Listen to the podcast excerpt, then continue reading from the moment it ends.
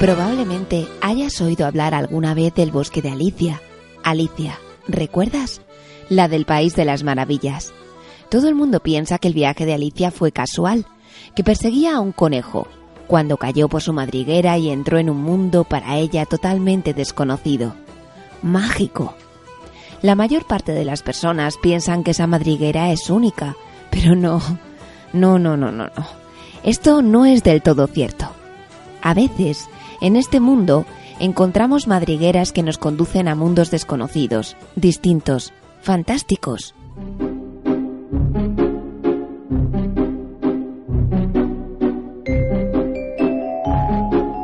Había una vez una niña que iba por un bosque de la mano de su mamá.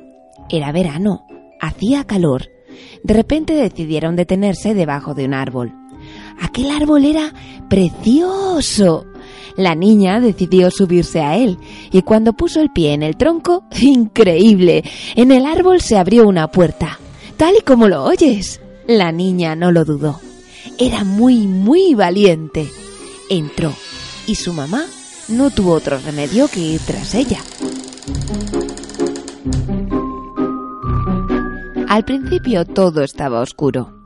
Empezaron a sentir frío y cuando por fin volvió la luz vieron que estaban en un bosque cubierto de nieve.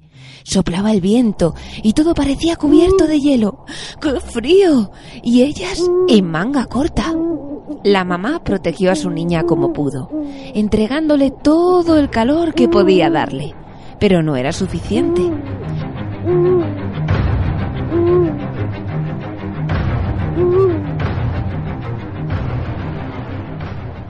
De repente, tres haditas mágicas aparecieron a su alrededor.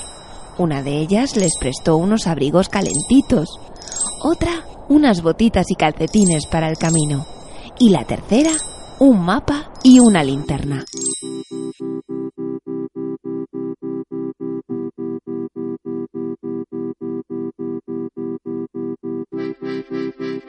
El camino de vuelta a casa será duro, dijo una de las pequeñas hadas. Pero no os preocupéis, no estáis solas. Nosotras os acompañaremos. Seguid el mapa y todo será más fácil. La casualidad os trajo hasta aquí, dijo otra de las hadas. El verano se tornó en invierno y ahora debéis encontrar el camino a casa. Pero no os preocupéis, tenéis lo más importante.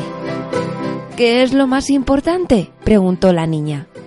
Vuestro gran corazón y vuestro amor, contestó la tercera hadita. Y así, entre la nieve, con dificultad, caminaron durante varios días y varias noches, siguieron la ruta. Las hadas les dieron comida y les indicaron los mejores lugares para cobijarse cuando tenían sueño. Poco a poco, lograron encontrar el punto de luz que les indicaba la puerta de retorno.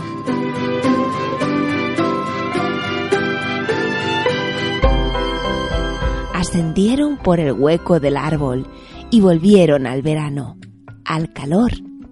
Pero nunca, nunca olvidaron todo lo que habían aprendido en aquel camino. Y sobre todo, siempre recordaron que siempre sale el sol.